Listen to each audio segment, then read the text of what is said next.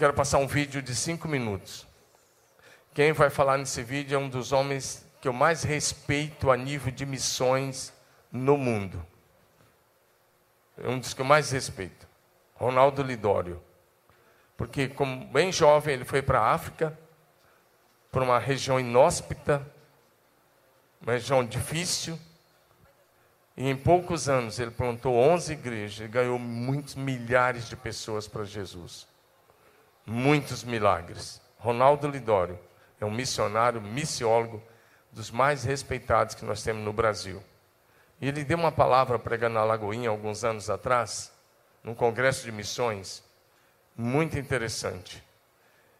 E eu quero que você assista essa palavra. Ele estava falando sobre os irmãos morávios. Eu citei, muito, citei muitos moravianos esses dias. E hoje, antes de compartilhar a palavra, eu quero que você assista um vídeo. Apaga as luzes da frente, por favor. Nós vamos soltar um vídeo aí com o Ronaldo Lidório nesse instante. No final daquele movimento moraviano, eles tinham um líder, Nicolas von Zinzendorf. Era um homem de Deus, era um conde rico, um, um homem que usou da sua herança, da sua influência, do seu título para potencializar o esforço missionário daquela igreja e enviar missionários por todo o mundo. E aquele homem era um amante da obra missionária mundial. E no final já daquele ápice do movimento missionário ali moraviano, ele sai por uma visita missionária, uma viagem assim missionária. E ele visita alguns missionários. Ele chega até um local e ele se encontra com dois esquimós. E esses esquimós olham para o conde e falam: Nós também precisamos do evangelho. Nós moramos lá na, no Alasca e nós precisamos do evangelho. E ele disse aos esquimós: Nós já enviamos todos os nossos jovens. Nós já enviamos todos os nossos missionários, já gastamos todo o nosso dinheiro, nós não temos mais como enviar missionários. E ele voltou para sua casa. E o conde Nicolas von Zinzendorf, ele vai dormir uma certa noite e o seu coração está assim angustiado porque aqueles esquimós pedem missionários, querem ouvir o evangelho e ele não tem quem enviar. Ele vai dormir à noite e ele sonha com Jesus. E esses sonhos com Jesus são sempre sonhos assim belíssimos, não é verdade? ele sonha com Jesus. E Jesus, ali do lado do conde Zinzendorf, lhe diz: Eu quero que você envie um missionário. É um homem, é um crente, é dessa igreja. Ele é o oleiro, é aquele que faz os vasos de barro ali para, aquela, para aquele vilarejo. É este homem que tem que ser enviado. E o conde, então, ele chama o oleiro no outro dia. Nós não sabemos o seu nome, a história não diz o seu nome.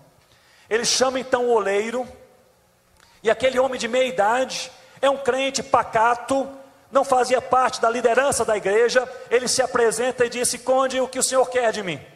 Ele disse: É o seguinte: os esquimós querem o evangelho, e eu sonhei essa noite passada. Jesus me disse que você é um homem, você é o que nós vamos enviar para pregar esse evangelho aos esquimós. Mas antes que você responda, eu quero lhe fazer três advertências. Em primeiro lugar, se você for você vai sozinho, porque nós não temos mais ninguém para enviar com você. Vai sozinho.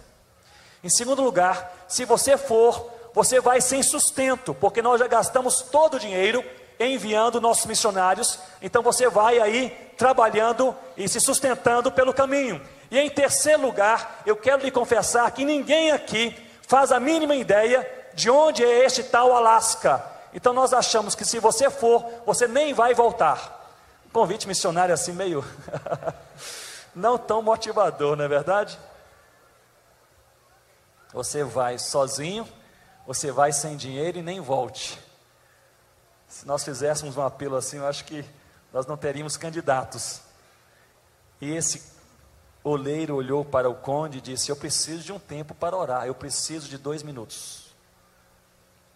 Ele abaixou ali a sua cabeça, ele orou ali ao Senhor, depois levantou a sua face e ele disse: Se o Senhor me conseguir um par de sandálias usadas, amanhã cedo eu irei.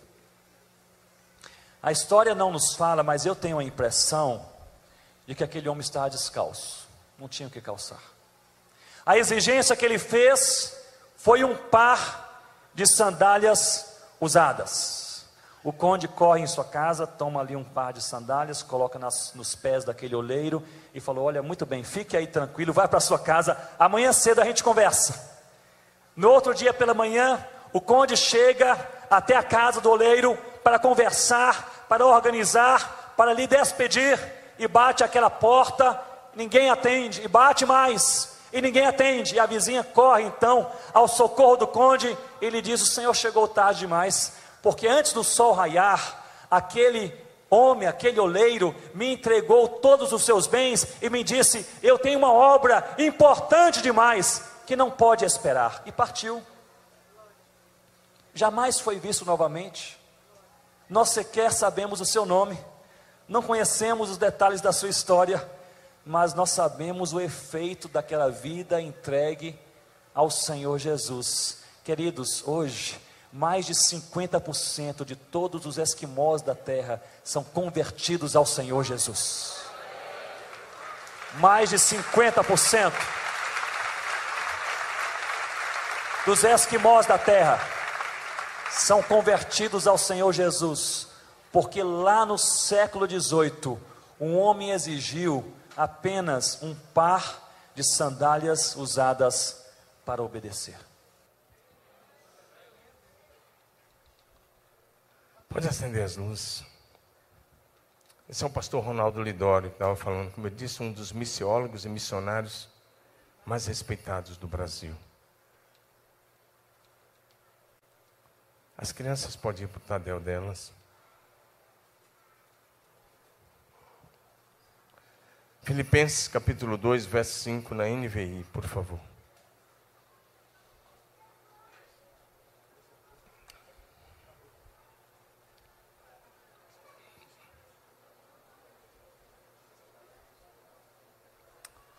Esse homem, esse oleiro saiu lá do que hoje, do que da Alemanha, região norte da Alemanha, perto da Tchecoslováquia, foi para o Alasca. E porque ele foi, mais de 50% dos esquimós hoje são seguidores de Jesus. Nós temos tantas coisas, e talvez seja por isso que nós estamos tão envolvidos com as coisas que nós esquecemos que a nossa função é ganhar vidas para Jesus. Eu vou ler um versículo. Vou chamar aqui na frente o pastor David, o pastor Marcos. Pode subir. David Marcos. E vou chamar o Taigo. Cadê o Taigo? Eu vou pegar um dos novos aqui. Bom, a partir do, do, testemunho também que nós já ouvimos, da palavra do pastor Ronaldo Lidório, eu espero que isso tenha me falado com você. Porque se você ouvir esse testemunho e isso não falar com você, provavelmente você já está achando que a missão que Jesus começou não é a sua missão de vida. Os moravianos, para cada dez membros, eles mandaram um missionário para outro país. E se Deus chamar todos vocês, eu vou ficar super feliz. E eu quero dizer que ele já chamou. Filipenses 2,5 diz: Seja a atitude de vocês a mesma de Cristo Jesus. Você pode ler isso comigo? Vamos lá?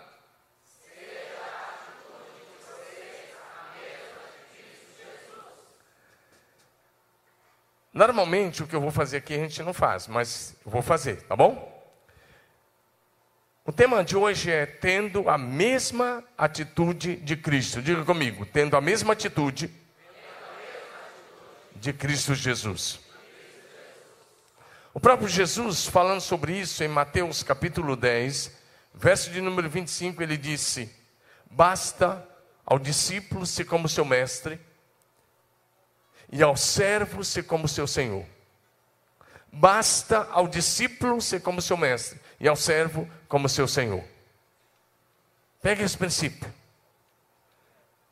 Jesus está dizendo: é necessário que você seja como ele. João 13, verso 15. Jesus disse: Eu lhes dei o exemplo. Para que você faça como eu fiz. João 13, 15, meu irmão. Eu, dei, eu lhes dei o exemplo. Para que vocês façam como eu fiz. Nós não temos que criar nada novo. Nós temos apenas ter a mesma atitude de Jesus e fazer como ele fez. Diga amém. amém. João 13, verso 17 agora. Ele diz: Se vocês fizerem como eu fiz, vocês serão felizes. Diga amém. amém. Agora que vocês sabem essas coisas, vocês serão felizes se vocês praticarem. Está dizendo, se vocês tiverem a mesma atitude, vocês serão felizes. Diga amém. amém. Quero enumerar hoje quatro atitudes de Cristo Jesus. Quatro. Nós somos quatro, cada um vai enumerar uma atitude. E se você achar que está tudo masticado, não está, só tem uma frase para cada atitude. A primeira atitude eu vou enumerar. Está em Lucas capítulo 24, de 13 a 35, eu não vou ler. Mas esse texto diz para a gente o seguinte: Jesus havia ressuscitado. E aí, qual é a atitude? Tendo a mesma atitude de Cristo Jesus, aqui é a atitude de ir buscar os discípulos desanimados. Diga comigo, a atitude de ir buscar os discípulos desanimados. Porque nesse texto os dois discípulos estavam desanimados, chorosos. Eles estavam, tinham deixado Jerusalém, estavam a caminho de uma aldeia chamada Emaús. E eu fico pensando, pensa comigo aqui um pouquinho, olha para mim. Se você fosse Jesus, por um minuto você seria Jesus. Você está há 33 anos que você deixou a direita do Pai. Você está aqui na terra, encarnado, passando fome, nós, porque ele sente fome, sede, cansaço, tristeza, dor, morte de cruz, sepultamento, e agora ressuscitou. Se você fosse Jesus, olha para mim, qual é a primeira coisa que você ia fazer depois da ressurreição? Sabe, se fosse eu ou você, eu ia dizer assim: não, não quero mais nem saber dessa terra, eu ia querer direto para a direita do Pai. Mas Jesus, não, o Jesus ressurreto, sabe o que ele fez? Ele foi andar a pé. Um dia todo, acompanhando dois discípulos entristecidos e desanimados. E os caras ainda pregaram para ele. Imagina os caras pregando para o Cristo ressurreto. Porque Jesus chega e com humildade pergunta: o que é que vocês estão conversando aí pelo caminho? E eles, os caras ainda dão uma dura em Jesus. Você é o único peregrino estrangeiro que estava em Jerusalém e não sabe das últimas notícias? E Jesus fala quais? E eles falam: de Jesus de Nazaré, que era homem bom, varão valoroso, estava entre nós, poderoso em palavras e obras, mas ele morreu e foi sepultado. É verdade que algumas mulheres falaram que ele ressuscitou, mas nós não vimos mais nada. E Jesus vai passo a passo com eles.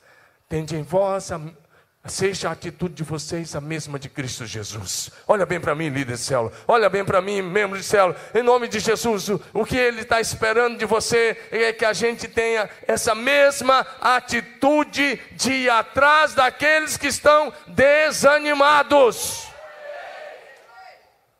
Aí escurece, ó, rodou o dia todo, no pé. E o Deus glorioso está andando o dia todo com dois camaradas, dois homens, dois discípulos desanimados. E vai chegando à noite e eles falam: Não, dorme aqui com a gente, é perigoso o caminho. Fica com a gente.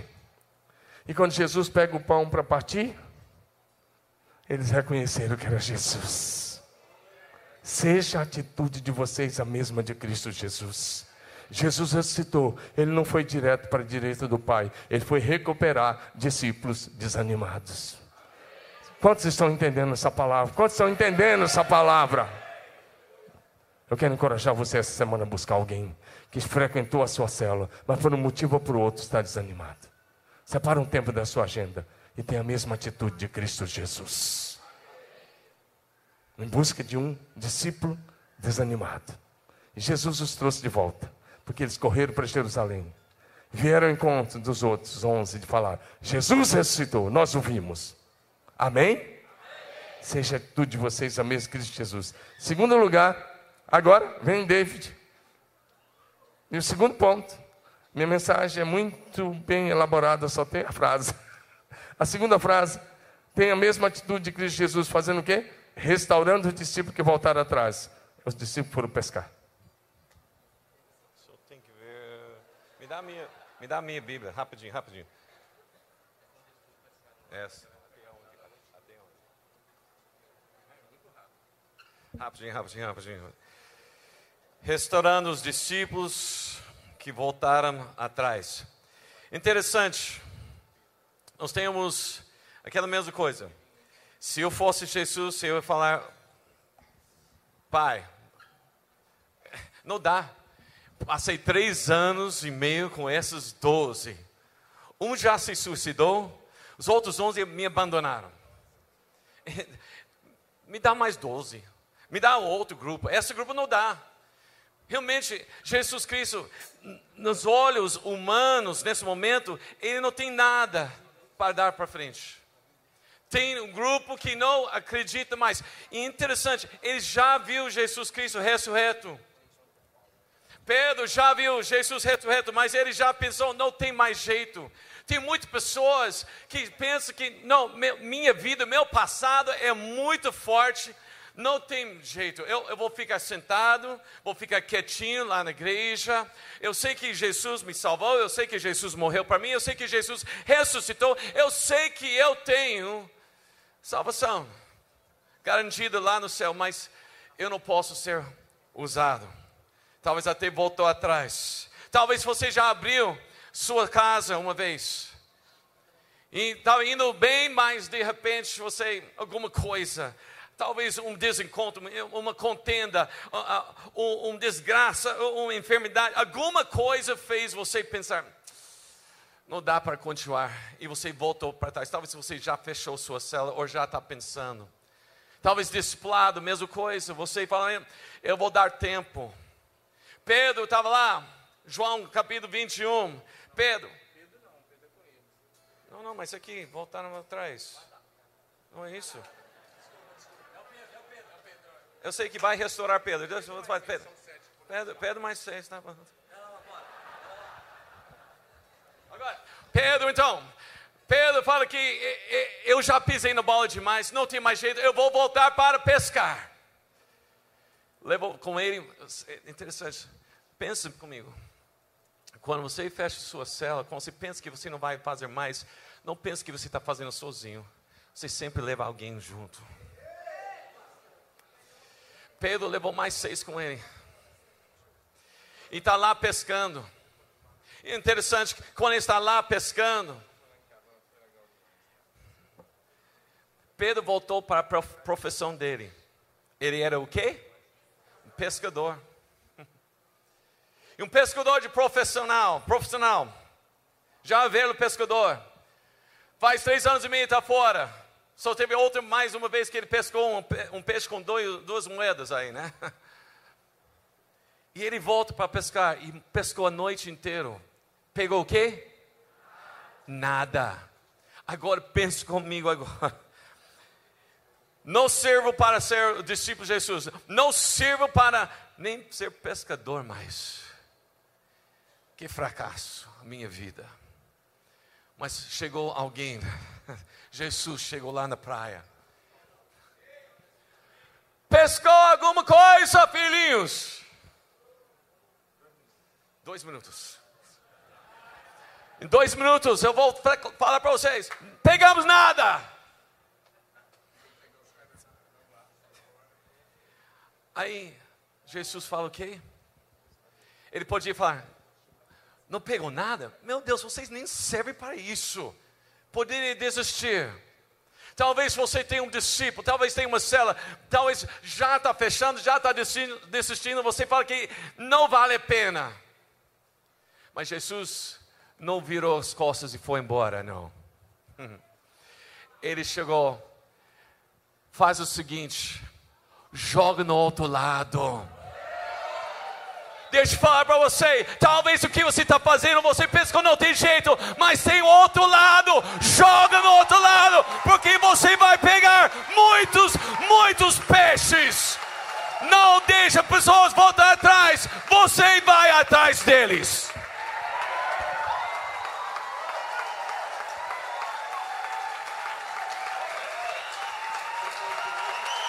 Mandou ver. Nesse texto, os discípulos tinham voltado para a velha vida, mas Jesus não desistiu deles, ele foi atrás.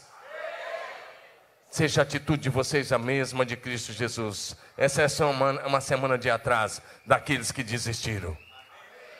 Amém? Amém? E porque Jesus foi atrás, Jesus manteve o time depois com ele. Diga amém. Terceiro ponto, rapidamente, só tem quatro minutos e não tem nada mais do que isso. David fez a lição de casa. E agora é João 21, de 15 a 17, restaurando os discípulos que caíram com amor e firmeza. Você lembra o amor de mãe? Você lembra? Mas aqui foi exercido o amor de pai, e do Pai celestial. Sabe por quê? Porque antes da sua mãe existir, você já tinha um pai. Antes da sua mãe existir, o seu pai já pensava em você. Cristo Jesus pensava em você e foi assim que ele agiu com Pedro. Pedro foi avisado que ele ia negar Jesus três vezes. Pedro, na terceira vez que negou Jesus, olhou para Jesus e viu a expressão de amor que Jesus olhou para ele. Mas quando ele olha para Jesus, ele se arrepende, ele lembra do que Jesus falou para ele. Jesus, vá.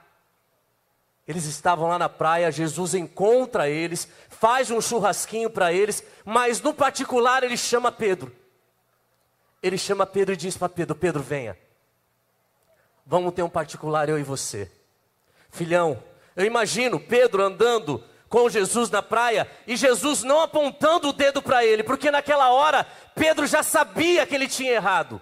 Pedro já tinha cometido o erro, Pedro sabia que ele tinha errado de uma maneira extraordinária com o Senhor, um erro feio, ele caiu. Repete comigo: Pedro caiu. Mais alto, Pedro estava no chão. Mas Jesus estendeu a mão para ele e falou: Pedro, você me ama? Ele, sim, Senhor, eu te amo, eu amo você. Apacenta as minhas ovelhas. Pedro, tu me amas? Sim, Senhor, eu te amo. Cuide do meu rebanho. Pedro, tu me amas? E Pedro ainda quis dar uma encrespada com o Senhor. Senhor, tu sabes, tu sabes de tudo. Tu sabes que eu te amo. Neste momento, o Senhor restaura profundamente, dizendo a Pedro: Pedro, cuida das minhas ovelhas, como eu estou cuidando de você agora. Amando você, amando e colocando nas suas mãos aquilo que é de mais precioso. Então, nessa noite, você está aqui, não é por acaso, não. Deus tem uma pessoa que Ele colocou nas suas mãos para ser restaurada, como Jesus restaurou Pedro aquela manhã. Essa é a hora de você ir atrás dessa pessoa. E o Senhor já colocou no seu coração quem precisa ser levantado, quem precisa ser restaurado. E você vai olhar para ele e vai dizer para ele assim: Eu sou o seu pai que não te abandona e vai caminhar contigo até o último dia. Amém. Mandou ver. Dá um aplauso a Jesus. Você está achando que eles foram avisados? Não foram, não. Fiz de propósito, pegando eles aqui hoje. Mas é para. O pastor tem que estar tá pronto para 24 horas por dia, viu? E você também tem que estar tá pronto para quando você for chamado, qualquer momento. Amém? Então agora, a atitude que ele falou, tendo a atitude de restaurar os discípulos caídos. Jesus restaurou Pedro. Ele se tornou o principal dos apóstolos dos, nos primeiros 18 anos da história da igreja. E agora o Taigo, Atos 9, de 1 a 6, tendo a mesma atitude de Jesus na evangelização. Você sabia que Jesus continua evangelizando? Jesus é o maior evangelista que existe, ele continua evangelizando. Jesus, depois de ressurreto, evangelizou um cara muito legal. Vamos lá. A base é Atos 9, de 1 a 6. E o quarto tópico é indo ao encontro de Saulo quando ele era um perseguidor da igreja. Um assunto maravilhoso de uma história que acredito muito que você conhece de Saulo, aonde ele tem um encontro real na estrada de Damasco com Jesus, e a partir daquele momento, a vida de Saulo é completamente transformada. De um homem onde era um perseguidor da igreja, aonde é até mesmo alguns capítulos antes estava diante é, é, de uma história, diante dos olhos dele, o apedrejamento de Estevão. Saulo, o perseguidor da igreja, é algo muito interessante em relação a isso, porque onde nós podemos contextualizar de pessoas de como Saulo, que nós vamos encontrar no nosso dia a dia, na nossa, no nosso trabalho, na faculdade, na escola e assim por diante. O evangelismo passa pelo amor de um coração como de Jesus para com as pessoas. Você sabe a história onde Jesus diz a Saulo: Saulo, por que você me persegue? O interessante desta história é que Saulo está perseguindo os discípulos de Jesus. Saulo está perseguindo aqueles que caminham segundo Jesus. Mas algo muito interessante em relação a isso é, mesmo que você possa estar diante de Saulos diante de você, pessoas que têm uma dificuldade de ouvir sobre Jesus através da tua vida.